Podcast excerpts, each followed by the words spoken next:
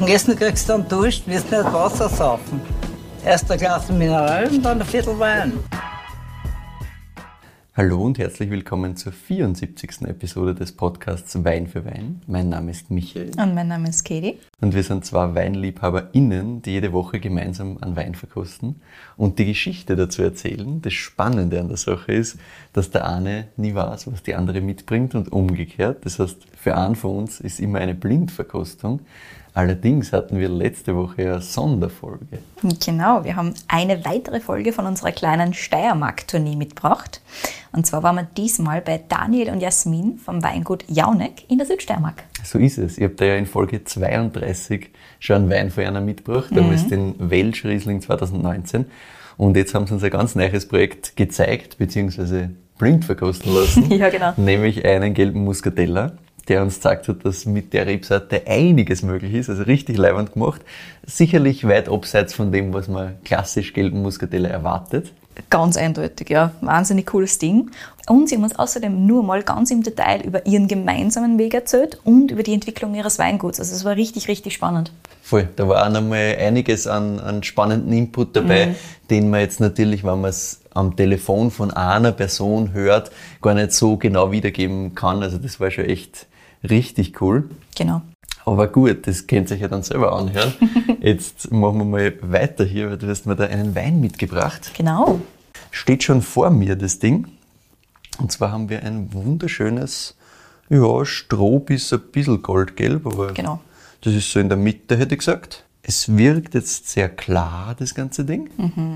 Und ich werde mal reinriechen. Da kommt mir schon einiges entgegen, nämlich. Richtig. Das ist fast so ein bisschen, so ein bisschen eine briochige Noten, die mir da am Anfang entgegenkommt. Voll lustig. Also so einiges an Würze, einiges an so ein bisschen fast hefigen Geschichten auch. So eine gewisse Buttrigkeit. Findest du nicht? Also diese Buttrigkeit, auf die war jetzt ehrlich gesagt nicht kommen. Nein, weil sie das erste Einriechen so ein bisschen, also ein bisschen eine, eine reduktive Noten, die mir da daherkommt. Genau. Vielleicht kommt von daher auch diese Buttrigkeit, weil das halt schnell mal in diese Richtung also ein bisschen verbindet. Ich finde nämlich, er ist relativ clean.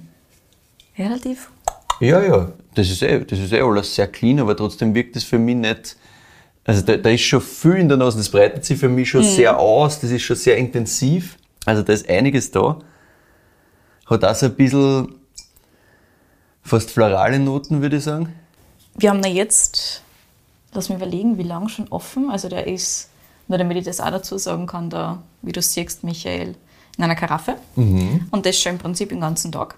Also der wohnt hier schon relativ lang drin. Ja.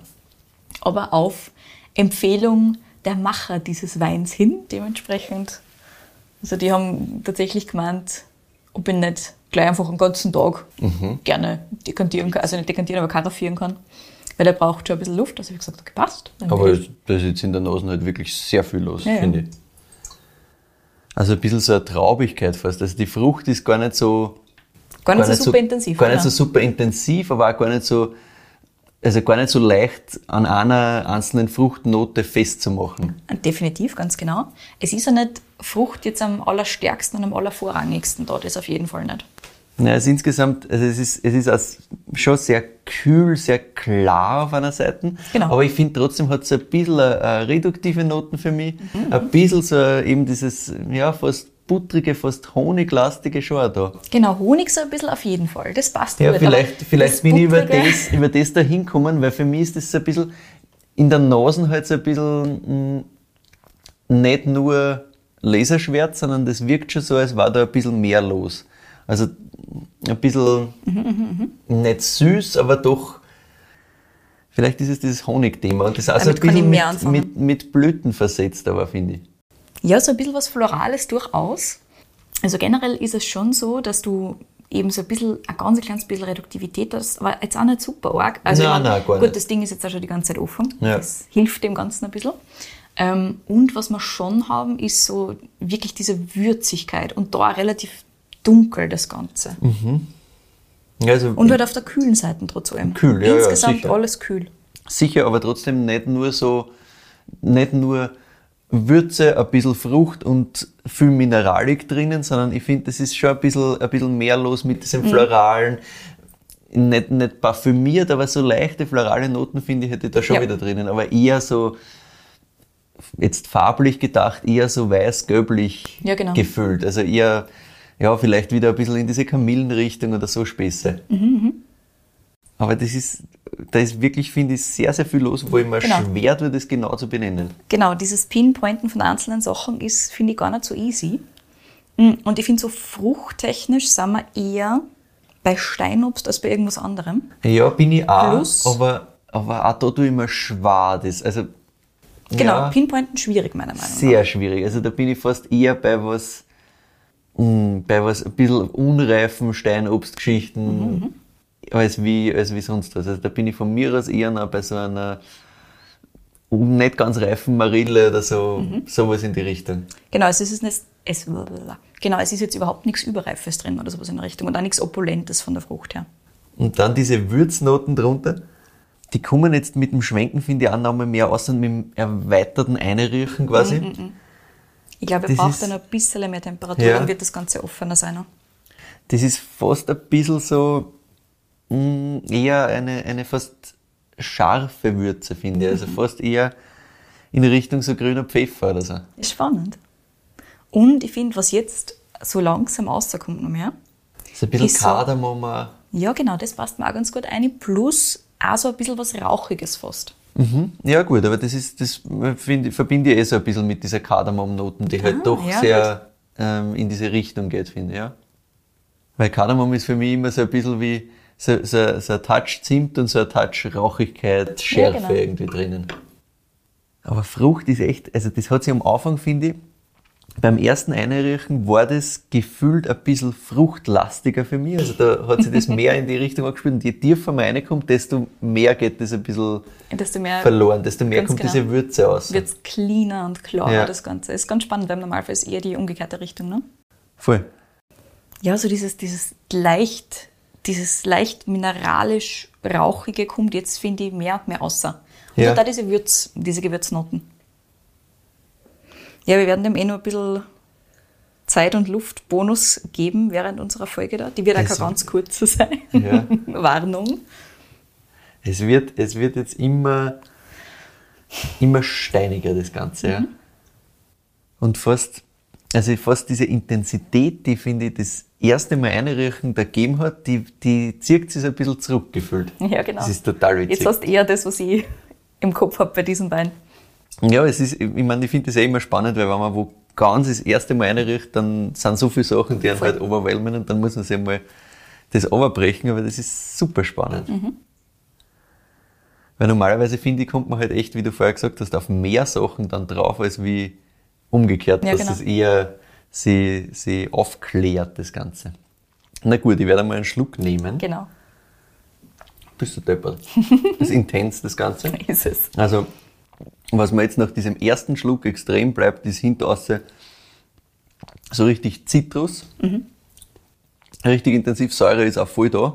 Ultra salzig am Schluss. Ultra salzig, richtig schön, aber, Hart. aber intensiv da. Also nicht dieses salzige, was quasi in Richtung von karg geht, sondern das ist salzig mit, mit Zitrusnoten, mit diesem Es ist wie. Steinobstzeug, Salzzitrone, Vollgas, ja. Ja. Mhm. Mhm. Ja. Salzzitrone, vielleicht sogar noch ein bisschen Sauterön reingeschmissen. Also das ist nochmal intensiv salzig, finde Ja, ich, weil genau, so ist es. da, da geht man diese Fruchtigkeit, die Salzzitrone dann doch mitbringt, fast wieder ab. Mhm. Das ist, da ist das Salz nimmt überhand.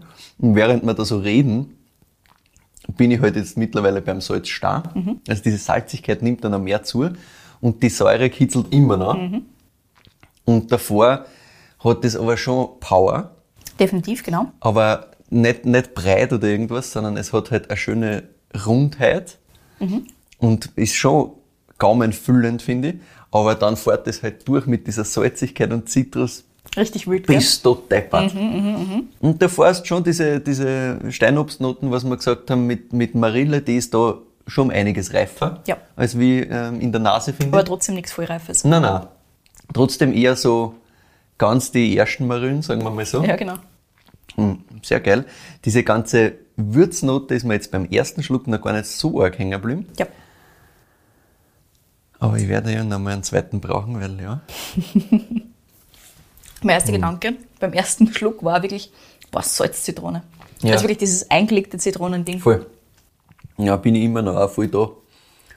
Und die Würze ist wirklich, die, die kommt kurz mit dem ersten Punch so ein bisschen aber mit, sehr finde ich. subtil, genau. Aber sehr subtil und dann ist es wirklich salzig, zitronig, also wirklich diese Zitrus, die sich Mhm. da mit der Säure auch wirklich in, den, in die Zunge eine frisst, Ja, Gefühl. genau. Boah, richtig lang, mega Power. das ist geil. Also es ist richtig wütes Ding, ja. Mhm. Das hat mich ja schwer fasziniert, wie ich es das erste Mal verkostet habe. Okay, sehr spannend. Also, mhm, ja, mit dem, mit dem ganzen Power-Säure-Zeug ist das rebsortentechnisch tendiere ich da halt in eine Richtung, Das wird die richtige Richtung sein, die denke ich. halt Riesling heißt. Ja, ganz genau. Ja. Weil jetzt von der Nase her nicht, aber genau. von dem, was du am Gaumen da spürst, auch von dieser Frucht, die treibt dich halt sofort komplett Richtung Mhm. Riesling, finde ich. Und auch diese intensive Säure, trotzdem die Kraft von weg. Das kriegst du Ja. selten mit anderen Ich, ich Rebsorten kann es mir zusammen, jetzt nicht, nicht vorstellen, was es sonst Und ich finde auch, dass die Nase jetzt nicht so ganz typisch Wachauer, Marillen, Dings Nein. oder sowas in der Richtung ist. Oder auch nicht irgendwas, was weiß ich, hart petroliges, das jetzt Richtung Nein, gar nicht. irgendwas Gealterten treiben würde, sondern es ist generell in der Nase sehr subtil, das Ganze. Ja, voll. Und trotzdem am Anfang halt doch einiges los, Mhm. aber trotzdem cleans dann, also das, es, es klart dann irgendwie Ja, voll. Zu, nicht auf, nämlich. Ja, ganz genau. Finde ich. Also es wird dann, wird dann straight, aber das, ich, von der Nase her sage ich, kann das das viel sein. Ja. Aber Gaumen Riesling. Aber wo ist das her? Weil ich kann mir nicht vorstellen, dass man das in der Wachau so machen kann. Ach so, wirklich. Kann man. Mhm. Wirklich. Wer macht das? Es gibt da eine Antwort, die eigentlich auf der Hand lege. Oh. Aber mir geht nicht einfällt. Ach so, okay, na gut. Aber wer liegt auf der Hand? Man kann es in der Wachau machen. Ach so. Man kann es im Spitzergraben machen. Nur immer nichts. Was, was, was? Ich sehe, ich sehe ein Ach leeres so. Gesicht. Ich, ja, ich, ich stehe gerade auf der Leitung. Achso, gut. Die Grabenwerkstatt Ja. äußern das. Ganz Danke. genau. Du hast ein bisschen drauf, Ja, ja. Ich, ich, ich habe hab das Logo schon vor meinen Ja, ja. geistigen Augen gesehen. Scheiße. Wie heißt das? Vor allem mit spitzer Graben konnte man auch so. Man kann sich ein bisschen Aber hinleiten. wenn ja, du mal genau. auf der Leitung stehst, du weißt es. ja, genau, dann kommst du nicht mehr runter davon. Okay, ja gut. Äh, ja, bin ich sehr beeindruckt. Also, Ähm, ich muss ja dazu sagen, das ist wieder ein Hinweis gewesen hier. oh, sehr schön. Also, meine, natürlich kennen wir zwar die Weine von der Grabenwerkstatt, so über die letzten Jahre sind uns die immer mal wieder unterkommen. Jetzt allerdings ist eine Empfehlung gekommen vom lieben Simon. Und der gemeint, ich soll mir unbedingt die neuen Jahrgänge anschauen und er hat jetzt probiert, mal die Einstiegsweine und so weiter und so fort. Und ich habe gesagt, okay, passt, dann nehme ich das jetzt einfach als, als Sein und widme mich der Grabenwerkstatt ein bisschen im Detail und ein bisschen genauer. Ja, wie wir wissen, bin ich ein absolutes Spitzer-Graben-Fangirl. Ja. Du auch Fanboy, Sowieso. wie wir wissen. Und ja, deswegen war es für mich nochmal spannend, damit dann wirklich tatsächlich mit einer zu beschäftigen und vor allem auch mit dem ganzen neuen Jahrgang, mit dem 2021er. Weil wir den so noch nicht wirklich gehabt haben, so jetzt, wo er ein paar Monate in der Flasche Ja. hatte und so weiter. Voll. Eben, deswegen habe ich mir gedacht, okay, passt, ich schaue mir das Ganze jetzt nochmal an und war dann wirklich überrascht von dem, was jetzt 2021 gerade so tut, generell bei verschiedenen Lagen. Genau, ich komme da nicht darauf zu sprechen, wieso wir genau diesen Wein hier im Glas haben. Aber ich sage da jetzt einmal ein bisschen was über erstens die Story von den Boys von der Grabenwerkstatt und zweitens lüfte ich natürlich gleich mal das Geheimnis, was das für einer Was ist das, ja? Ganz genau.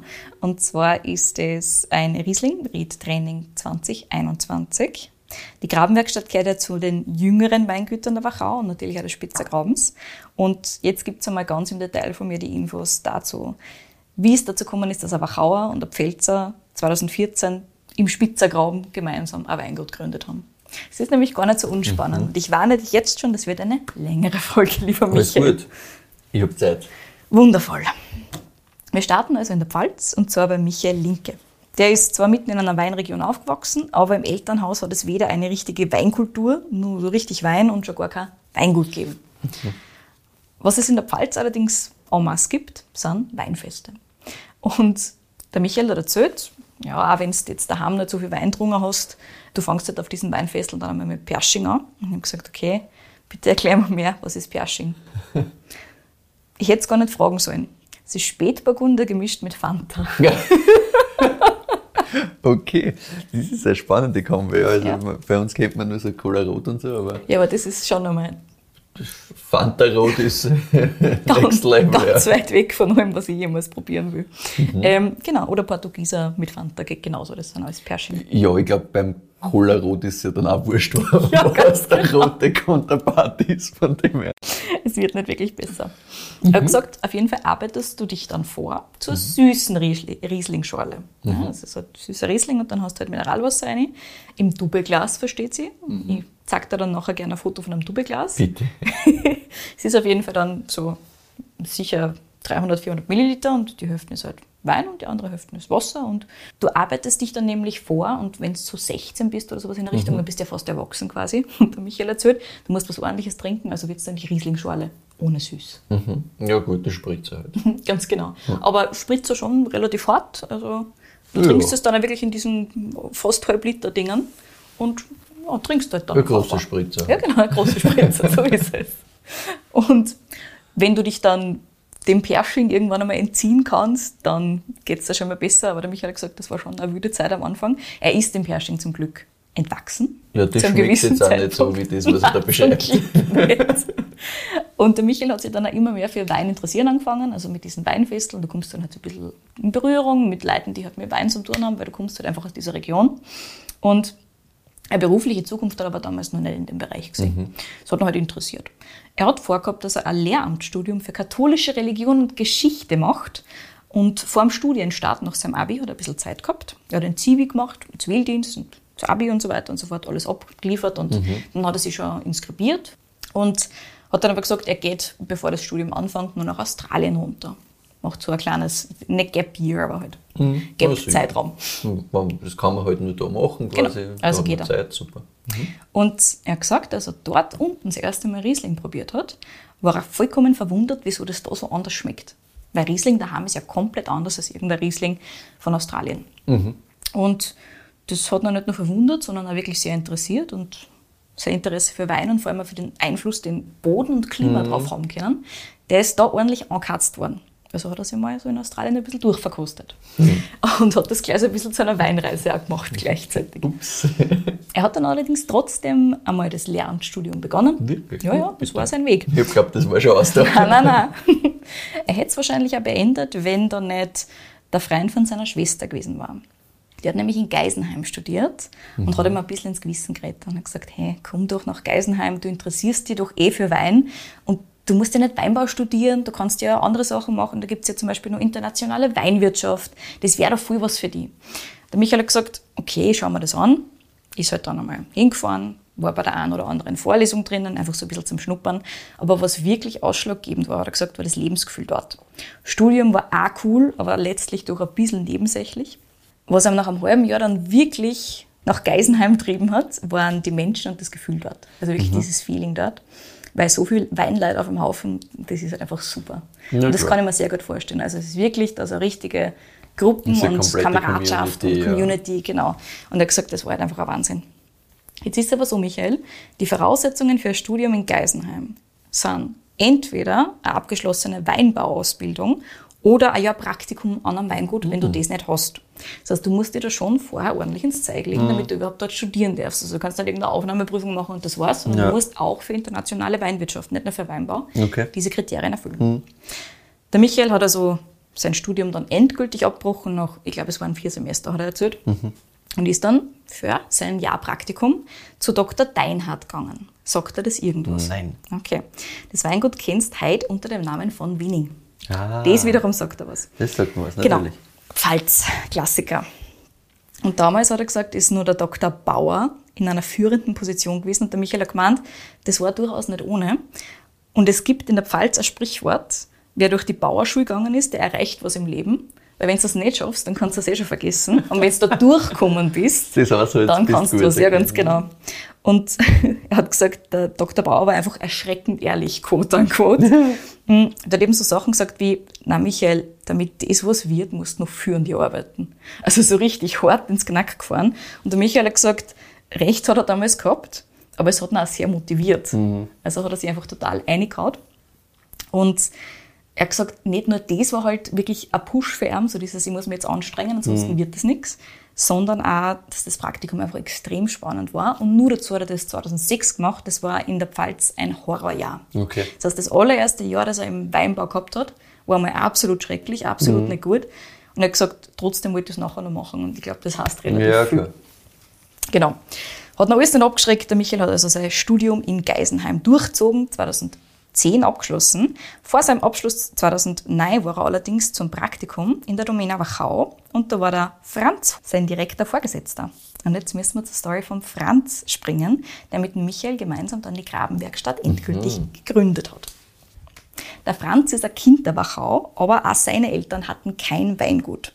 Wein ist in seiner Familie zwar gern trunken worden und der Onkel hat auch so ein bisschen einen Weingarten gehabt, aber da hat der Franz halt ab und zu mal zu lesen ein bisschen mitgeholfen mhm. und das war nicht ein riesiges, was weiß ich, es war kein Weingut oder so in Richtung, es war halt, wie man es halt in der Wachau ein bisschen hat, da hat irgendwo irgendwer was, aber selber tust nicht wirklich viel mhm. damit.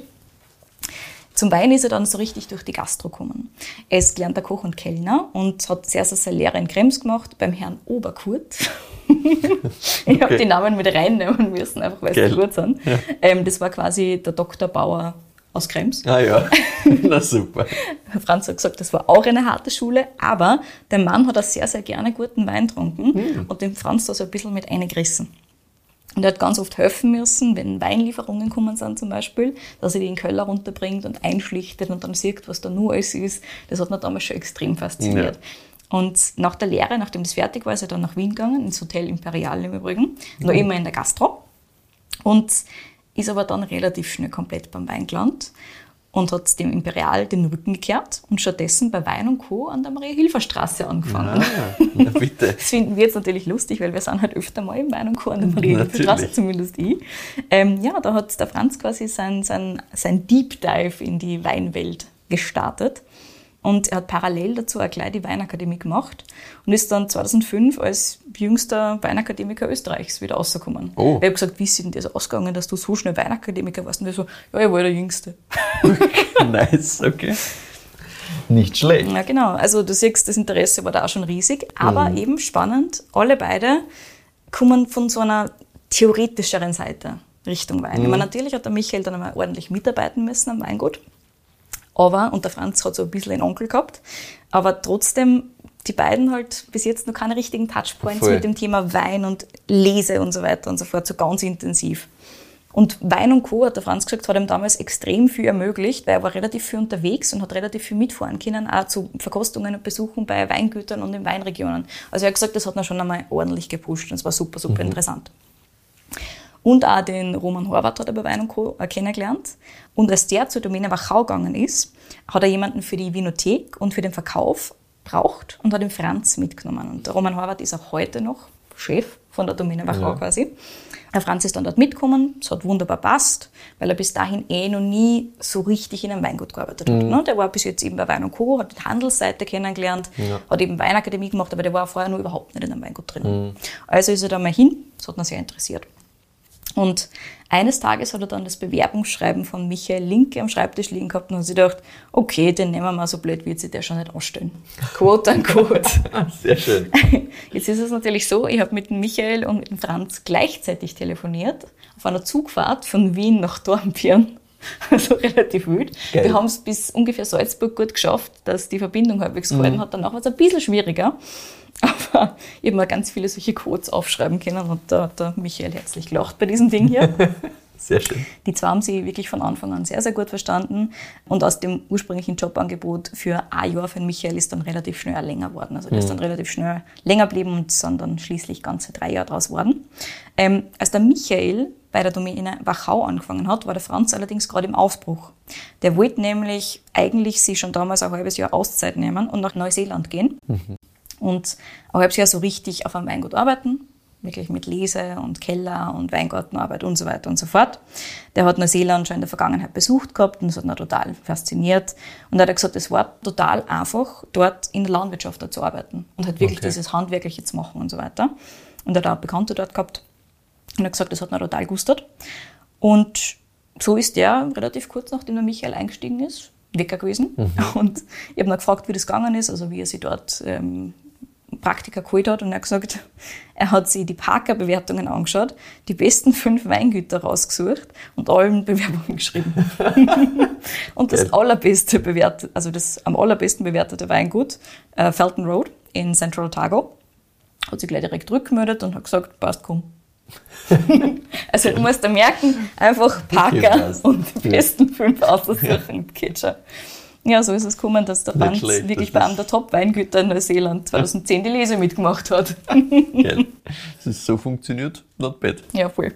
und er hat gesagt, das hat ihn natürlich schon sehr geprägt. Das war super spannend und Neuseeland hat ihm extrem taugt. Mhm. Und als er wieder zurückgekommen ist, haben sie dann Michael und Franz längerfristig super verstanden. Er hat gesagt, ähm, der Franz hat dann wirklich erzählt, damals waren beide Single und waren halt relativ viel gemeinsam unterwegs und ja, also ein bisschen was dringen und so. Und in einer kleinen Rauschaktion haben die zwei dann beschlossen, 2012 sie nach Australien abzusetzen und haben gleich die Flüge dazu bucht. okay, das war unexpected jetzt, aber okay. Tja, ja, gesagt, getan. Ein Jahr lang haben sie die zwei dann in Australien und in Neuseeland alles Mögliche angeschaut und haben dort gearbeitet. Mhm. Auf geht's schon. Passt. Warum nicht? In Australien haben sie sich einen Van gekauft, sind dann von Perth die ganze Südküste lang bis Sydney gefahren mhm. und haben sie jedes einzelne Weinbaugebiet bis auf Tasmanien, weil das mhm. ist halt nicht an dieser Küste, sondern an einer Insel, ja. ähm, angeschaut, alles besucht, haben ganz viel verkostet, haben gesagt, sie haben sehr oft im Van geschlafen, sie haben sich ab und zu ein Hostelzimmer gegönnt. Okay. Ähm, sie haben sich einen Kühlschrank selber bastelt, damit sie einmal kalte Weine auch trinken können. so super. Und nach den ersten ungefähr 10 bis 12 kaputten Weingläsern sind sie dann draufgekommen, dass es vielleicht nicht blöd war, wenn man sie im Wein Weingläser ohne Stiele nimmt, weil die werden weniger schnell. dann hat es ja. dann viel besser funktioniert. Hat ja ein bisschen dauert, der Lerneffekt, aber gut. Ja, es dürfte dann auf jeden Fall extrem taugt haben. Also mhm. es dürfte richtig cool gewesen sein. Und sie haben sie eben extrem viel anschauen können, dadurch, mhm. dass sie halt komplett frei waren. Und sie haben in Australien wirklich nur das reine quote-unquote Trinkvergnügen gehabt. Und in Neuseeland ist dann aber wieder zurück an die Arbeit gegangen. Also mhm. nach einem halben Jahr sind sie dann von Australien rüber nach Neuseeland Wein verkauft und geht schon. Mhm. Und da haben die zwar bei Pyramid Valley Vineyards gearbeitet und währenddessen so richtig die Idee von einem eigenen Weingut für sich entdeckt. Also mhm. erst da war wirklich so diese Entscheidung, Vielleicht auch, weil halt dann irgendwann diese Zeit aus war, ne? Mhm. dieses ganze Jahr. Und am Anfang denkst du vielleicht noch nicht so drüber nach, was danach kommt, aber sie haben auf jeden Fall erst dort dann so richtig drüber nachdenken angefangen, dass es ja cool war, wirklich selber was zu machen. So richtig. Mhm. Und es hilft natürlich auch, wenn du wirklich Side by Side an einem Weingut bei der Lese und so weiter arbeitest, ja, weil das haben wir davor halt, auch noch nicht gehabt. Genau, dann merkst du, halt, das funktioniert. Genau. Und dann denkst du, wie können wir das so leibend wie das Jahr jetzt war, quasi gemeinsam, wir haben voll die Garde gehabt, wie können wir das weiterführen? Also yes. Guter Ansatz. Genau. Und sie haben von Anfang an relativ ähnliche Vorstellungen gehabt, was Arbeitsweise und so weiter angeht. Also den beiden war zum Beispiel von Anfang an klar, die Bewirtschaftung muss biologisch bzw. biodynamisch sein. Mhm. Weil auf allen Spitzenweingütern, also auf allen Weingütern, die einmal taugt haben, in Australien und Neuseeland, da war das ganz selbstverständlich, dass nur Biodünn und Bio zu richtig großen Weinen führen kann. Mhm. Also nur das ist richtig gut, ansonsten kannst du es eh vergessen. Okay. Und außerdem haben sie da sehr oft gesehen, dass Weine ganz oft sehr low-tech gemacht werden. Also sie waren durchaus aber die Natural-Weingüter und so weiter ja. und so fort relativ viel unterwegs. Und halt so gemacht waren sie wie vor 70, 80 Jahren. Und dieses ganze Wissen haben sie sich quasi für sich gebündelt und wieder mit nach Österreich mitgenommen. Also dieses Low-Tech, dieser Ansatz, den Weinen genug Zeit zu geben und so weiter und so fort. Also haben sie sich alles wirklich von dort mitgenommen. Nach der Rückkehr aus Neuseeland sind die zwei allerdings nur mal getrennte Wege gegangen. Und dass es aber ein gemeinsames Weingut geben soll, das war damals schon eine ganz fixe Idee. Die zwei haben allerdings davor nochmal für sich selber persönlich wichtige Schritte erfüllt. Und das, ah, das ist super lieb. Der Michael zum Beispiel wollte nach Jahren im Ausland einmal nur zurück in die Pfalz mhm. und dort der Lese mitmachen. Mhm. Und das hat er dann 2013 bei Bürklin Wolf gemacht. Mhm. Auch das kennen wir. Und auch da hat er sich extrem viel mitnehmen können. Also das Praktikum prägt gewisse Aspekte von ihrer Arbeitsweise bis heute extrem. Mhm. Also auch dieses Biodynamische und so weiter und so fort, das ist alles von Bürklin Wolf dann nur mehr gefestigt worden. Ja. Und der Franz hat beschlossen, wenn man schon ein Weingut in der Wachau gründen will, dann sollte man zumindest eine Lese in der Wachau vielleicht mitgemacht haben. Gute Idee, gute Idee. und ähm, hat dann beim Sepp Högel mitgearbeitet. Und der war es dann auch, also der ist auch ein Spitzergraben, mhm. und der war es dann auch, der den beiden den ersten Weingarten vermittelt hat. Weil der hat gesagt, das ist super, was ihr da machen wollt, das taugt mir recht, hey, hätte da was für euch. Mhm. Und Im Februar 2014 war das, da ist bei Michael ein Anruf von Franz gekommen. Hey, es gibt einen Weingarten, so in Grafen. Und die Antwort war natürlich ganz klar ja. Und so hat sich der Michael wieder verabschiedet von seiner Pfälzer Heimat und ist zurück in die Wachau gekommen. Mhm. Und zwar in genau das Dorf, ganz am hinteren Ende vom Spitzergraben, wo heute das Weingut zu finden ist. Und den allerersten Weingarten haben sie die zwar großteils brachliegend gekauft tatsächlich und haben mhm. sie erst auspflanzen müssen. Auch. Also mhm. sie haben nicht leicht gestartet. Ja. Aber sie haben gesagt, das war dahingehend nicht unspannend, weil sie halt wirklich von Anfang an gleich Bio, bzw. ihre ja, Bio, biodynamische Schiene fahren haben können. Und auch da hat es natürlich überhaupt keine Diskussion gegeben, das hat voll gut passt am Anfang. Der Michael hat zwar vor Start, also vor Start dieser Auspflanzung und vor Start der biologischen, biodynamischen Bewirtschaftung, nur mal bei seinen Geisenheim Connections angerufen und hat gesagt, hey, was würdet ihr empfehlen? Die Empfehlung war ein Soft-Einstieg in die biologische Bewirtschaftung. Aber das war halt so überhaupt nicht ihr. Also ja. haben gesagt, ganz oder gar nicht. Das klingt erschrecklich. ja. Das war halt die Empfehlung damals von einem Geisenheimer Professor. Und ja, der Michael hat gesagt, passt, danke, und hat halt genau das nicht gemacht. Ja. Also man muss halt auch dazu sagen, das Einstiegsjahr 2014 ist natürlich auch alles andere als optimal gewesen. Mhm. 2014 war halt wirklich ganz verregnet, in Österreich ganz schwierig, in der Wachau auch echt nicht gut. Und er hat aber gesagt, wenn du das überstehst, dann überstehst du wirklich alles. Und am besten das Schlimmste ganz am Anfang, das prägt auch heute ihre Arbeitsweise nur sehr. Den ganzen Schaß machen sie ganz am Anfang und okay. das Ganze, was Spaß macht, machen sie dann am. Schluss. Aber ja, auch das haben sie irgendwie verstanden. 2014 haben die beiden auch gleich noch eine weitere Lage dazugekriegt. Und ich wollte natürlich wissen, wie das gegangen ist, dass das so schnell geht. Weil wir ja. haben ja schon mal diskutiert, ne? Wachau, Weingärten, wie kann das funktionieren bei Vogelweide. Mhm. Mich hat es aber da interessiert, wie es bei Erna so im Speziellen war, weil es doch ein bisschen ein anderer Zeitraum ist. Ne? Ja, 2013, 14, nochmal ein bisschen was anderes. Doch nochmal früher. Mhm. Und der Michael hat gemeint, die Leute im Spitzergraben sind so ungefähr wie das Klima. Und die sind rau und ehrlich. Mhm. Vor allem das. Und man schätzt dort besonders, wenn man wirklich selber hart tackelt. Mhm und selber was aufbauen will. Und als die Leute dort gesehen haben, wie sich der Franz und der Michael komplett in diesen Aufbau vom Neichen Weingut gestürzt haben, sind nicht nur lobende Worte gekommen, sondern eben auch das eine oder andere Angebot für Rebflächen. Ah, okay. zum, also zum Beispiel haben die Leute einfach die Eltern von Franz angerufen und gesagt, naja, der Bub baut da ja gerade sein eigenes Weingut auf, das macht er eh super, braucht er nur einen Weingarten. Hm, super. Richtig nett, das Ganze. Das ist gut, ja. Und so hilft das natürlich ein bisschen, wenn du schon eine gewisse Connection zur Region hast. Ja, plus, glaube ich, hilft es halt auch, wenn du im Spitzegraben wirklich direkt dort bist und mhm. sichtbar bist auch vor Ort. Ne? Dann genau. glaube ich, geht es leichter, dass da wer was gibt. Und man muss halt eben dazu sagen, wir sind da 2013 und da war halt die Situation im Spitzegraben auch noch ein bisschen eine andere, nämlich dass halt die Leute noch eher gesagt haben, das ist eh schwierig. da wird sowieso nichts reif. Und ja, ja. Mittlerweile hat sich das doch draht hat. Ne? Sind, das ist nicht viel Zeit, die da vergangen ist, aber genügend. Aber es sind doch ein paar da hat sich doch einiges da. Mhm. Ja. Na voll. Das haben die zwei eben auch gesagt, dass sie am Anfang generell gefragt worden sind, wieso sie gewisse Lagen überhaupt haben wollen. Ja, das ist ja das eh nichts. Eh nicht. Ganz ja. genau. Oder so ein Schatz, da musst du ja aufgreuen. Ja. Da ist ja nicht einmal Zufahrt zu, wie was willst du ja. tun. Genau. Ähm, aber die zwei haben das natürlich genommen und sich unglaublich darüber gefreut, weil sie dadurch eben sehr coole Lagen gekriegt haben und teilweise eben auch alte Rebstöcke, alte Weingärten, die halt einfach schon seit Ewigkeiten irgendwo wachsen und halt lang nicht mehr angegriffen worden sind. Die Eltern von Franz haben die zwei übrigens von Beginn an sehr unterstützt, ordentlich unter die Arme gegriffen und haben einer unter anderem den alten Erdöpfelkeller am Haus angeboten. Das waren ganze zwölf Quadratmeter und in so einer Zwischenetage zwischen Haus oben und Einfahrt unten gelegen pressen kannst du natürlich auf 12 Quadratmetern ja, nicht. schwieriger. genau. Also haben die zwar das am Weingut Högel gemacht, da wo der Franz vorher war, mhm. haben dann eben den gepressten Most von oben in diesen Erdkeller eingefüllt, in die Fasseln, in die Tanks.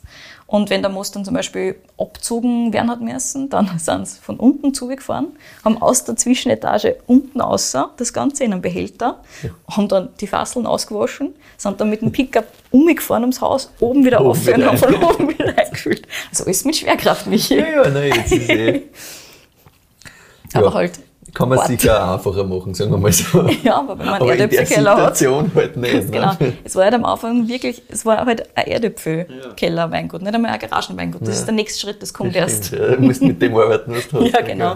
Und die zwei haben natürlich währenddessen auch die ganze Zeit Vollzeit gearbeitet. Also es war wirklich ein kleines Projekt nebenbei, mhm. das sie halt langsam, langsam immer weiter hochgearbeitet haben. Also richtig praktisch war das Ganze für die zwei natürlich nicht, aber Naja. es ist schon irgendwie gegangen. Irgendwie muss man halt starten. Ja, ganz genau. Und neben ihrem Projekt haben die zwei eben jahrelang noch Vollzeit gearbeitet und da war es halt oft so, dass irgendwer um 6 Uhr in der Früh zum Keller gefahren ist, reingeschaut hat und dann halt um 8 Uhr ins Büro gefahren ist. So war das halt einfach. Sach. Aber du machst das halt, weil es dir taugt. Na klar. Und irgendwann dann so um 2017 mal um, ist der Erdkeller doch ein bisschen zu klar geworden mit seinen 12 Quadratmeter. Die zwei haben damals auch schon zwei Hektar beisammen gehabt insgesamt. Also sie haben dann doch regelmäßig was dazugekriegt. Und der Keller ist halt komplett aus allen Nähten geplatzt. Also haben die Eltern von Franz gesagt, okay, passt, ihr könnt die Garage auch noch haben. Und damit haben sie dann Ja. eine 50 Quadratmeter Garage gekriegt. Es war dann ein Raum für alles. Und sogar eine eigene Presse haben sie dann gekauft, in der Pfalz im Übrigen, eine Pfälzer Presse. Ja. Und von da an wirklich auch alles selbst presst. Das war ihnen sehr wichtig. Tanks und Co. haben sie dort auch drinnen gehabt. Abgefüllt worden ist draußen auf der Straße. weil Wo willst du das machen? Wenn Leute gekommen sind, dann haben sie eben Heizstrahler angesteckt, einen Teppich ausgerollt und ein paar Rickfassel hingestellt und dann haben sie eben da zwischen allem verkostet. Geil. Und wenn Abfüllungen angestanden sind, dann haben sie die zwar am Abend vorher getroffen und Schlichtpläne gezeichnet, um das alles irgendwie logistisch hinzukriegen, sodass man nachher auch noch an die Sachen drankommt. Und so dass man nicht ein Fassel einbaut, das aber nur abgefüllt Ja, gehört. Ein paar tausend Flaschen waren es halt dann trotzdem schon insgesamt. sicher. Dementsprechend war das dann irgendwann sehr, sehr schwierig. Die beiden hätten übrigens durchaus auch Angebote gehabt von anderen Winzerinnen und Winzern, bei denen zu arbeiten oder bei denen Platz zu nutzen. Aber das wollten sie dann einfach auch nicht mehr haben weil sie einfach stilistisch also eigenständig bleiben wollten. Und sobald du halt irgendwo arbeitest, adaptierst du halt gewisse Sachen für dich selber, Ja. einfach weil es so praktisch ist. Ne? Weil das ist schon weil's da, halt das ist schon so gemacht, Weil dann genau. machen sie halt gleich mit. Exactly. Ja, ja, und sie sicher. wollten halt von Anfang an ihr eigenes Ding machen und das haben sie halt so weit wie möglich immer sofort verwirklicht. Mhm. Apropos Stilistik, da haben die zwar von Anfang an, wie schon erwähnt, komplett klare Vorstellungen gehabt, was sie machen wollen. Zuallererst sollen einmal die Weine Boden und Terroir in die Flaschen bringen, also herkunftsbezogene Weine. Botrytis wollten sie von Anfang an komplett vermeiden. Das ist halt wie Make-up-Songs und verdeckt einfach den Lagencharakter, dementsprechend komplett uninteressant. Und, da ich lachen müssen, der Michael hat gesagt, sie wollten eigentlich klassischen Wachauer Stil machen. Ich habe gesagt, haha, sehr lustig. Und er hat gemeint, nein, nein, so wie in die 60er und 70er. Ähm, nicht wie in den 90ern und 2000ern, wo halt die Devise war, mächtiger ist besser. Ja. Und der Michael hat gesagt, überhaupt nichts gegen diesen Stil. Der hat vielen damals taugt und auch die Leute, die damals diesen Stil gemacht haben, haben sich damit komplett hochgearbeitet. Also das waren auch vorher keine riesen Weingüter teilweise, Mhm. Ja, sondern die haben sich halt mit diesem Stil hervorgehoben. Das ist einfach, du gehst halt mit der Zeit. Ja, sicher. Und dann machst du es halt, aber es ist halt nicht einer Stil. Ist Merkt ja man halt okay, auch. ja, klar. Ich habe Michael natürlich fragen müssen, ob er sich so ein bisschen was mitgenommen hat von seiner Pfälzer Heimat. So an Stilistik, an Weinmachung und so weiter und so fort, ob er da absichtlich irgendwas an, an Stilistik mitgenommen hat. Und er hat gesagt, bewusst nicht, weil unbewusst passiert sowieso genug. Er hat bewusst nicht jetzt gesagt, okay, passt, ich will, dass das wird, wie was weiß ich, Forst der Ungeheuer oder sowas in der Richtung. Ich will das ganz genau kopieren können. Weil es bringt sowieso nichts, du willst sowieso mit den Flächen arbeiten, dem, ja. die du haben willst, also Ja. die du daheim hast quasi. Und geleitet bist trotzdem von dem, was du halt kennst da Genau. und was da halt taugt. Ja, voll. Und so haben sie halt wirklich ihren, ihren eigenen Stil gefunden und das war halt wirklich mehr Säure, mehr Gerbstoff auch, aber halt weniger Restzucker, leichtere Weine, nichts zu Schwares und das passt halt auch sehr gut zu den Lagen, die sie haben, zum Spitzergraben generell. Da kriegst du halt sowas viel leichter aus, als jetzt irgendwelche südseitigen das Hanglagen irgendwo in der Wachau. ja. Genau. Zum Beispiel hat der Michael mitgenommen oder halt mehr oder weniger unterbewusst mitgenommen aus der Pfalz von seiner letzten äh, großen Lese da, dass sie die Traubenzone bei der Lese komplett entblättern. Mhm. Das hat auch was mit der Gerbstoffstruktur zu tun, die du am Schluss rauskriegst aus den Trauben. Das ist Mhm. ganz spannend. Weil das macht man anscheinend bei uns gar nicht so. Dieses komplette Entblättern von der Mhm. Traubenzone während der Lese. Spannend. Genau. Also das hat er zum Beispiel mitgebracht und das war irgendwie für ihn so ganz logisch, dass man das macht. Ja. Und ja, es dürfte für die beiden dann passt haben. Ja, ist ja insgesamt. cool, weil du hast halt doch dann ganz andere Einblicke genommen, weil du es einfach von woanders halt, wo es Ja. anders gemacht wird, gewöhnt bist. Genau. Das ist cool. 2019 war dann so dieser nächste große Schritt. Da haben Franz und Michael dann beschlossen, in ihr eigenes neu gebautes Weingut zu investieren. Der Michael hat gemeint, wenn wir uns weiterentwickeln wollen, dann müssen wir bauen. Das ist nicht anders gegangen. Alles, was mit Qualität zu tun hat, das ist sowieso investiert worden. Das hat auch der Franz nochmal betont. Das war ihnen einfach wichtig. Also alles, was irgendwie Qualität vorantreiben kann, und das war in dem Fall halt einfach raus aus dieser Garage. Ja. Und endlich wirklich Strukturen haben, die ganz zu dem passen, was sie machen wollen. Die für das gemacht sind, was sie machen. Genau. Ja. Und Entstehen sollte das Ganze dann aber nach wie vor ganz in der hintersten Ecken vom Spitzergraben in Trandorf, da wo die zwei eben her sind, da wo sie auch in einer Garagenweingut und davor einer Erdkeller-Weingut gehabt haben. Ähm, und am Feuerwehrfestel in Trandorf hat einer dann ein Bekannter angeboten, hey, wenn ihr irgendwann einmal ein Grundstück braucht, dann meldet euch halt einfach. Okay. Deswegen muss das Feuerwehrfest Ganz genau. Und genau diese Feuerwehrfest-Connection haben sie dann auch genutzt Ja, brav. und sind eben so zu einem relativ großen, rund, rund 3000 Quadratmeter großen Grundstück gekommen und haben in dem dann im Jahr 2020 ihr Weingut aufgebaut, ihr neues Zuhause quasi gestaltet. Und der Schritt, sie so eine große Struktur, es ist kein riesiges Weingut in dem Sinne, sie haben sich genau das gebaut, was sie brauchen, aber sie trotzdem eine neiche Struktur hinzustellen, das habe ich natürlich beeindruckend und sehr mutig auch gefunden, Ja, sicher. weil du musst halt schon ordentlich was stemmen da. Ja, das ist eine coole. Ah, absolut. Und Ordentlich. zwei haben aber gesagt, das war halt einfach notwendig. Also wenn, wenn sie das weitermachen wollten, dann haben Mhm. Dann sie es halt einfach machen mit der müssen. Struktur Genau. nicht, nicht weiter so wursteln. Relativ parallel haben die zwei dann auch von einer damals schon Teilzeitbeschäftigung wirklich auf hundertprozentig Weingut gewechselt. Mhm. Also es war wirklich einfach hundertprozentig Fokus auf Weingut und hat auch Glauben an das Weingut. Und ich finde das persönlich sehr hart. Das ist sehr mutig, ja. Ja, Es ist schon absolut. ein ordentliches Risiko. Nämlich einerseits gehst du ins finanzielle Risiko, Genau. in doppelter Ausführung tatsächlich. Und du gehst Zwar auch halt mit auch- Familien, ne? Also, auch mit Familien, ja. Und du gehst halt auch in das Risiko, dass du wirklich sagst, das muss eigentlich was werden. Genau. Nicht nur aus finanzieller, sondern auch aus dem, was ich eigentlich im Leben machen will. Wenn man Yes. jetzt sagt, double down on that und dann wird das nichts, ist halt, also was ist dann das, wie, wie komme ich da wieder raus? voll. Also schon großes Risiko und größten Respekt, dass sie das so gemacht haben. Ja, voll. Also ich habe auch Aber gesagt, cool. Wahnsinn. Aber die zwei haben halt gesagt, das war einfach hundertprozentig notwendig Mhm. für sie. Also sie haben sich das nicht anders vorstellen können. Und sie haben da wirklich den Bonus gehabt, dass ihre Weine von Anfang an sehr großen Anklang gefunden haben. Und halt immer alles restlos ausverkauft worden Mhm. Ja. ist. Und schon ab 2015 haben sie Export gehabt. Ah, Zuerst ja. also in die Schweiz, dann ab Wahnsinn, ja. Mhm. 2016 haben sie UK gehabt. Und sobald du halt UK-Export hast, bist du quasi überall, wenn du Zeit willst. Ja. Mhm. Und es ist halt wirklich alles immer restlos weggekommen. Und damit haben sie halt einfach so ein bisschen kalkulieren können und einen Puffer gehabt Ja, und so weiter und so fort. Und es hat natürlich geholfen. Plus, sie haben halt den großen Bonus gehabt, dass sie am Anfang halt einfach diese Unterstützung gehabt haben von den Eltern und da nichts irgendwie mieten haben müssen oder so Mhm. ja, das Richtung. stimmt. Du hast natürlich ein bisschen ein Freispür mal am Genau. Anfang. Ja. Tja, und so haben sie sich auf jeden Fall ihr richtig, richtig cooles Weingut hinstellen können. Ich schmeiße natürlich dann im Blogpost und in unserer Instagram-Story wieder ein bisschen Bildmaterial ein, weil das schaut einfach sehr, sehr cool aus. Sehr skandinavisch, das Ganze. Mhm. Was sie allerdings nach wie vor nicht haben, ist ein Traktor. Nach wie Oh. vor kein Traktor, Okay. einfach weil es keinen brauchen. Ihre Lagen im Spitzergraben sind so steil und so. Kommst du unzugänglich, rein. da kommst du sowieso nicht rein. Da Ah, kommst du okay. mit überhaupt keine Maschinen rein. Du kannst nur zu Fuß rein. Das heißt, du musst alles mit der Hand bewirtschaften. Und das ist eben einer der Gründe, wieso die Weingärten auch nicht so teuer waren. und Ja, sie halt klar. teilweise nur welche gekriegt haben. Und diese komplizierte Bewirtschaftbarkeit auf der einen Seite und dann die Lage im Spitzergraben, ne, haben wir ja schon besprochen, Mhm. vor allem für die großen Weingüter teilweise nicht so interessant. Dementsprechend ist das Ganze halbwegs gegangen. Und ganz zum Beginn haben die zwei über ihre Arbeit, haben sie gar nicht so intensiv nachgedacht. Der Franz hat gemeint, wir haben halt für den Weingarten eine Fräse braucht und dann haben wir halt ausgemessen, so grob, wie breit die halt sein darf und dann waren das halt 70 Zentimeter. Dann sind wir halt irgendwo hingefahren und haben halt eine Fräse für 70 Zentimeter gesucht, so wie das jeder andere Kleingärtner auch tat. und haben dann halt weiter da und sie hat wieder was zugelegt, was sie halt braucht haben, weil sie gesehen haben, oh, okay, passt, nur mit der Hand kann ich das nicht machen, brauche halt irgendwo drum, passt, hol ich mir das drum. Möglichst klar, weil ansonsten, du musst das überall hintragen. Ja, du musst ja. dieses Zeug über Terrassen hochtragen. Ja. Du kannst nicht einfach zubefahren bei jeder Terrassen. Unmöglich. Und das ist natürlich halt einfach hundertprozentige Handarbeit. Es ist halt hart, aber es heißt halt auch, dass sie einfach den Boden komplett unberührt haben. Da ist noch nie irgendeine Maschine gefahren, das, da wird auch niemals eine Maschine fahren. Ja, dementsprechend taugt ihnen das halt auch recht. Und was halt anstrengend ist, aber gleichzeitig auch wieder positive Seiten hat, ist das Thema Pflanzenschutz, weil du musst das halt auch alles mit der Hand ausbringen. Ja. Das heißt, du musst halt teilweise um vier, halb fünf aufstehen, damit es nicht zu heiß wird im Sommer. Mhm. Und riechst du dann das ganze Zeug her. Du rennst dann sechs, sieben Stunden lang durch den Weingarten und das mit am Anfang einer 26 Kilo Spritze am Rücken.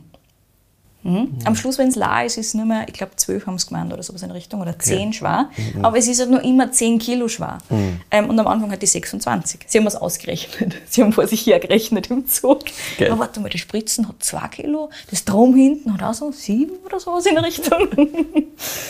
also richtig, richtig schweres Zeug. Und ich habe mir gemeint, klar, anstrengend. Aber du hast halt auch den Bonus, und gerade bei vier Hektar, die sie jetzt haben, ist es schon eine ordentliche Fläche. Ja, und das halt alles in Terrassen und so weiter. Ja, ja, das Ähm, sind nicht 4 Hektar Terrassen, sind haut rein. halt nicht, nicht normale 4 Hektar. Das Yes, ist halt ganz genau. ganz was anderes. Aber der Franz hat gesagt, das hat auch durchaus seine Vorteile. Mhm. Beim Regen zum Beispiel kannst du relativ schnell und relativ schlagfertig reagieren, weil du halt schneller in den Weingarten rein kannst, also Traktor da reinfahren Ja, kannst. sicher. Dementsprechend kannst du halt schneller reinlaufen. Und außerdem ersetzt die Weingartenarbeit sowieso jedes Workout. Die bleiben fit Ja, und so, das glaube ich auch. Ja. Wollen wir gar nicht sagen, wenn's da, was, wie viel Kilo umgeschnallt haben. Auch, ne? Seine 26 Kilo ja. hat das schon. Nein. Das, da, da bleibst du fit, das glaube ich auch nicht. Yes, Brauchen sie da gar definitiv. nicht sagen wollen. Seit 2022 ist die Grabenwerkstatt übrigens jetzt auch biozertifiziert. Mhm. Wie schon gesagt, sie haben von Anfang an so gearbeitet und haben dann eben auch geschaut, dass sie die Zertifizierung kriegen. Biodynamisch zertifizieren lassen sie sie übrigens nicht, auch wenn sie zum Beispiel mit äh, Präparaten biodynamisch Mhm. arbeiten und so weiter und so fort und halt auch im Weinkeller easily Zertifizierung machen könnten, wenn sie den wollten. Wollen sie aber nicht. Das ist ja nicht zu dogmatisch, fast zu religiös, hat der Michael gemeint. Und ich habe den Michael gefragt, ob das für ihn ist. Ehemaligen Mhm. ja. katholisch. Ob, Studenten. einfach, ob, er, ob er seine Glauben da nicht austauschen Ja, kann. quasi. genau. Ähm, nein, das taugt einer halt einfach nicht. Okay. Also das wollten sie einfach nicht machen. Aber ja, genau, das ist mir halt auch sofort Das ist eingefallen. sicher dem, dem Haben sie blöden, gelacht. blöden Schwein muss bringen, Ja, natürlich. Zu Recht. Ja, aber ihre Überzeugung hat sie von Beginn an quasi bewahrheitet. Also dieses biologische und biodynamische Arbeiten hat einfach wunderbar passt. A zum Spitzer Graben. Auch damit lässt sich das wunderbar vereinbaren. Sie haben das eben in doch relativ kalten Regionen, in Neuseeland zum Beispiel, gesehen Ja. und haben sich gedacht, das kann doch wunderbar passen. Aber halt alle Wachauer haben gemeint, es hat deppert. Klassiker, ja, gut, ne? aber wo, wo nicht? Ne? Das haben wir jetzt schon wirklich gefühlt bei jeder Region gehört. Südsteiermark. Ja, überall die, die was halt relativ früh dran waren damit, sind alle noch belächelt worden und haben alle noch gesagt, das geht bei uns nicht. genau. Naja, Ja, sagen wir jetzt nicht. Aber gut. Yes. Als ihre sind die zwei übrigens auch bezeichnet worden, als sie die Lage am Trenning gekauft haben, die wir heute hier im Glas haben. Der Trenning ist quasi der Hausberg von der Grabenwerkstatt. Sie schauen auf die Nordseite und die Südseite ist mit Wein bebaubar. Die Nordseite, da geht's gar nicht, da wachsen Christbäume. Aber auf der Südseite wächst Wein und das ist die westlichste, höchstgelegenste Rebfläche in Niederösterreich und natürlich auch damit in der Wachau. Und klar, die Leute haben gesagt, da wird ja nichts reif. Ja. Blödsinn. Ähm, der Michael und der Franz wollten den Weingarten aber unbedingt haben, weil der Training ist erstens einmal Hausberg, also Ja, absolute Herzenslage, einer ganz dann, genau. ja. Und das Terroir ist ziemlich einzigartig. Erstens einmal, weil es halt auch so weit westlich gelegen ist, so hoch gelegen ist auf der einen Seite. Und andererseits wegen des Bodens. Der Boden ist auch stark mit Graphit durchzogener Gneis. Mhm. Und wenn ich sage stark durchzogen, dann meine ich damit, dass es auf dem Berg früher drei Graphitminen gegeben hat. Also da sind extreme Graphitschichten drinnen. Okay. Und das ist so diese Rauchigkeit, die du da Ja. teilweise drinnen hast. Mm, Es wird sicher noch intensiver, wenn er ein bisschen mehr Luft kriegt, aber super, super, super spannend. Und das ist auch dieses extrem salzige, was du Ja, hast, diese unglaubliches, also dieses unglaubliche Mineralische, was du da drinnen hast, ganz stark. Also hochmineralischer Boden, stark verwittert, perfekt für Riesling, würde man meinen in der Theorie. Leider haben die Leute früher dort ganz viel Neuburger auspflanzt, Ah, okay. weil damals war die Bewässerung nicht möglich. Und Neuburger tut sich generell leichter mit nicht so stark bewässerten Mhm. oder nicht so stark durchwässerten Böden quasi. Und ja, mittlerweile haben es natürlich erheblich mehr Riesling. Auch früher haben schon ein paar Leute Riesling auspflanzt. Das Mhm. haben sie natürlich geschnappt, was gegangen ist. Sie haben mittlerweile 1,2 Hektar am Training tatsächlich. ja. Also doch wirklich Und- quasi ein Drittel von einer Gesamtfläche fast. Ja, ganz genau, nicht ganz. Also ungefähr, ja, Drittel, Ja, nicht fast, ganz, ja. Viertel. Genau, aber weil ihnen das halt einfach taugt und sie haben jetzt natürlich auch ähm, Teile von den Flächen, die zum Beispiel brach gelegen sind oder die halt mit Mhm. irgendwas bepflanzt und was halt einfach nicht mehr verwertbar war, gerodet und neu auspflanzt jetzt mit Riesling, sodass das halt wirklich dann für die Zukunft eine gute Basis ist. Es hat trotzdem ein junges Weingut, das heißt, manchmal musst du einfach was tun. Ja, sicher. Genau. Also, und es passt halt auch für Neuburger nicht. Haben es Okay. es für sich entschieden. Das ist halt einfach nicht unbedingt optimal. Weil der Boden an sich halt einfach Schreit mit der Rebsorte, ja ganz genau, mit der Rebsorte nicht so kompatibel ist, wie es halt der Riesling ist. Mhm. Generell ist Riesling ihre Rebsorte Nummer eins. Das ist jetzt nicht zu verwunderlich bei einem Pfälzer und einem Wachauer. Ja, ja. Sie haben am Was Anfang- ist der andere gemeinsame Nenner? Also, Sie haben am Anfang sogar überlegt, ob sie nicht ein reines Riesling-Weingut gründen ja, wollen. okay. Ja, wie gesagt. Aber ähm, sie haben sich dann doch schließlich dagegen entschieden, weil halt der grüne Veltliner schon zur Identität der Region gehört. Und sie hat gesagt haben, okay, wir nehmen das mit, aber wir, sie haben einen Kompromiss für sich gefunden und behandeln den grünen Veltliner jetzt einfach wie Riesling. okay. Ja, wie schon erwähnt, haben wir da jetzt einen 2021er Jahrgang im Glas, deswegen sehr jung noch. Mhm. Bin sehr gespannt, was der tut über die nächsten Jahre und 10, 15, 20 ist das sicher mega geil nochmal, Ja. weil der halt einfach die Säure hat, dass er sich hält Ja, und ja, hält das und kannst hält. ewig. Ja. Genau. Und 2021 war laut Michael und Franz schon wirklich mit Abstand der einfachste Jahrgang für sie. Ähm, seit der Gründung. Komplett unspektakulär und zwar im allerbesten Sinne. Also sie haben gesagt, wenn irgendwas komplett unspektakulär ist, dann ist es einfach optimal. Keine Wetterextreme, kein arges Gewitter, kein arger Hagel oder sowas in der Richtung. Und bei der Lese müssen sie im Normalfall natürlich sehr selektiv sein, weil es kommt nur komplett gesundes Traubenmaterial rein. Und 2021 war einfach so gut wie alles komplett gesund. Es war so schön, weil du so viel mitnehmen hast können tatsächlich. Und es war aber trotzdem vom Traubenmaterial her einfach super qualitativ hochwertig. Und halt auch reif, aber mit mega Säure drinnen. Und das ist halt das Spannende der Sache gewesen für 2021. Also es war eine Kombination aus 19 und 20 haben sie gemeint und da einfach das Beste aus diesen beiden Dingen raus. Jetzt bitte ich dich zwischendurch einmal um deine Bewertung, darum deine Bewertung zu finden. Und jetzt wieder dabei noch, wo du den Wein findest. Den gibt es sowohl bei der Wine Rebellion als auch beim Parc Clément oder bei Lobenbergs. Und Kostenpunkt ist je nachdem, wo du schaust, so zwischen 60 und 65 Euro. Ja, das ist, also mein Glas ist erstens leer. Ja, Glas also ist leer, so ist. Trinkfluss, aber gut, das ist mit Salzigkeit und diesem Zitrus-Thema dahinter Mhm. eh klar. Ich finde übrigens, das äh, Kardamom-Thema trifft es noch immer. Mhm. Also ich habe das noch mal vorher noch mal ein paar Mal reingerochen und ich finde, Und ich finde, du hast jetzt auch noch viel mehr dieses. Graffitige drinnen. ja.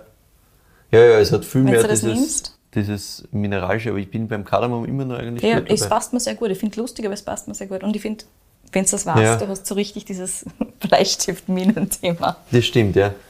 Also dieses dunkelrauchige, Ja, aber halt nicht overwhelming, sondern Nein, nein, alles subtil, genau. sehr subtil, ja. Also ich finde ich find echt die, diese Entwicklung in der Nase wahnsinnig spannend, vom Mhm. Beginn zu jetzt.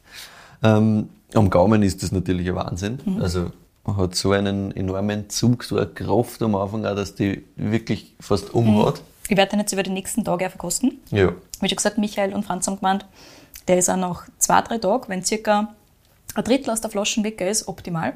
Ich werde das testen. ja, das werden wir auf jeden Fall anschauen. Oder halt, wenn man den ganzen Tag karaffiert, dann ist es auch in Ordnung. Ja. Gott sei Dank.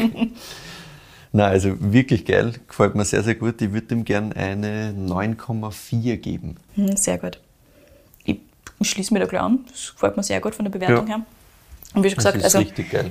ich war wirklich überrascht von den ganzen ähm, Weinen im 2021er Jahr. Ich meine, wir wissen halt, es ist ein super spannendes Jahr. Es ist natürlich Ja, intensiver von der Säure her, als wir das so oft haben, aber nachdem wir zwar eh eher in die Richtung gehen, Mhm. bei uns halt schön. Voll. Und ich habe es halt wirklich ganz faszinierend gefunden, was da dabei rausgekommen ist. Also auch Grabenwerk, auch Wachauwerk, was da bei der Basis da alles ist. Richtig, richtig cool. Der liebe Simon hat mir übrigens Lachauwerk empfohlen und hat gemeint, ähm, er probiert jetzt als nächstes gleich mal Grabenwerk. Und ich habe natürlich diese beiden dann gleich mal mir geschnappt. Na klar. Und ähm, nachdem der liebe Michael und der Franz äh, gesprochen haben von Riedtraining und dass das so ein bisschen ein Baby ist, habe ich mir Na okay, gut, dann passt. muss- dann wird das wohl der werden. Plus natürlich super spannend von der Lage her. Folge, ja. Und ich meine, es ist halt einfach, der ist ein absoluter Outstanding Wine. Ja. Absolut, wirklich herausragend. Und ich bin so gespannt, was der tut in 10, 15 Ja, Jahren. komplett. Also der wird sicher geil Also sein. Mit, mit der Säure, das wird super lustig. Ja, also, absolut. Ich glaube auch, dass das, dass das sehr, sehr viel Spaß macht. Genau. Ja, und das Salz-Zitrone-Thema hat mir halt komplett abgeholt. Naja, mir auch, sowieso, ja. Also, damit holst du mich halt immer, also das Yes. ist perfekt. Genau. Ich habe die beiden natürlich abschließend auch gefragt, was so die Zukunft bringen wird, was uns da in der Zukunft erwartet. Ähm, die Antwort von Franz war, naja, der Plan für die Zukunft ist auf jeden Fall mal einen geilen Wein zu machen. Ich habe gesagt, okay, passt, klingt gut. Und abgesehen davon wollen sie nicht mehr zu viel wachsen. Aktuell sind wir, wie schon gesagt, bei rund vier Hektar. Und die Grenze haben sie sich bei rund sechs Hektar maximal gesetzt. Mal schauen, ob das für immer und ewig hält, aber das ist jetzt einmal aktuell so ein bisschen einer Goal, aber ohne dass sie darauf hinarbeiten. Also das heißt, wenn sich Geiles etwas kommt. ergibt, Ja. ganz genau. Sie haben aktuell auch nur rund äh, 0,5 Hektar brach liegen. Das heißt, sie haben eh noch einiges zum tun. Aber sie wollen auf jeden Fall noch alles selber machen können. Und das ist so der wichtigste Punkt gewesen. Schreibtischwinzer werden sie also auf keinen Fall werden. Das ist einmal ganz fix. Ja, aber das klingt da nicht so, als würde das irgendwie funktionieren Nein. für Sie. Und ihr Sortiment wird weiterhin schlank bleiben. Aktuell gibt es eben hauptsächlich diese zwei Einstiegsweine, Grabenwerk und Wachauwerk und dazu ihre fünf Lagenweine, Training, Kalkofen, Bruck, Schön und Brandstadt. Und ja, auch der Riedbruck gefällt mir natürlich extrem gut. Naja, gut. Also ich glaube, ich habe so ein bisschen mein Spitzer-Graben-Favorite insgesamt mal- auch ja, gefunden. Ich wollte gerade sagen, hast du schon mal Bruck getrunken und das war nicht geil. Na eben. Eben. Jetzt mein Point. Das hat sich mal Ja. wieder bewahrheitet Ja. hier. Wunderschönes Ding. Und ganz am Schluss hat mir der Michael nur ein kleines Herzensprojekt von ihm verraten. Und zwar hat er sich dieses Jahr das erste Mal seinen Wunsch erfüllt und mit Trauben von seinem Schwager aus der Pfalz Wein gemacht. Oh. Das Traubenmaterial ist vom Deidesheimer Herrgottsacker, sagt er natürlich was. Ist einer der absoluten Top-Lagen bei Deidesheim. Und das ist dann ganz vorsichtig und sanft geerntet worden im Kühlhaus vom Wassermann Jordan.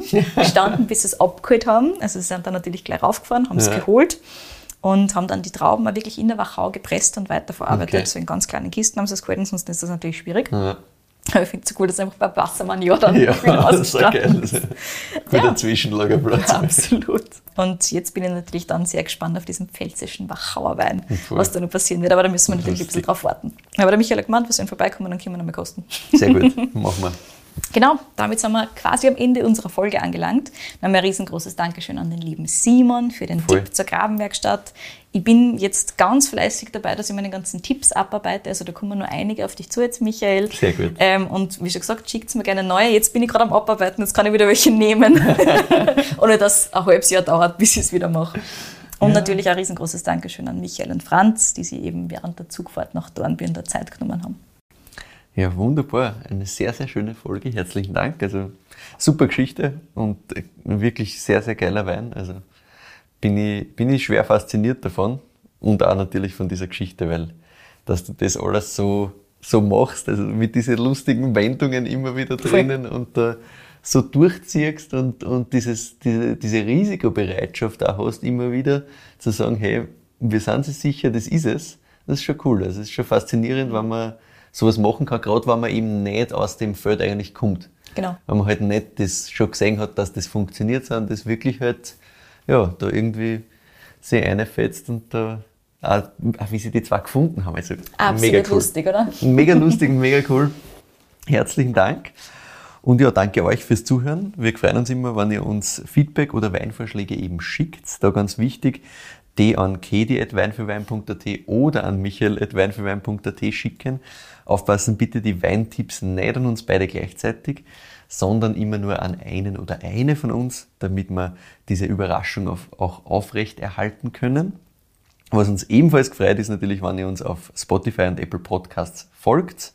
Da könnt ihr uns auch bewerten. Auch das gefreut uns immer sehr, wenn wir da eine kleine 5-Sterne-Bewertung bekommen.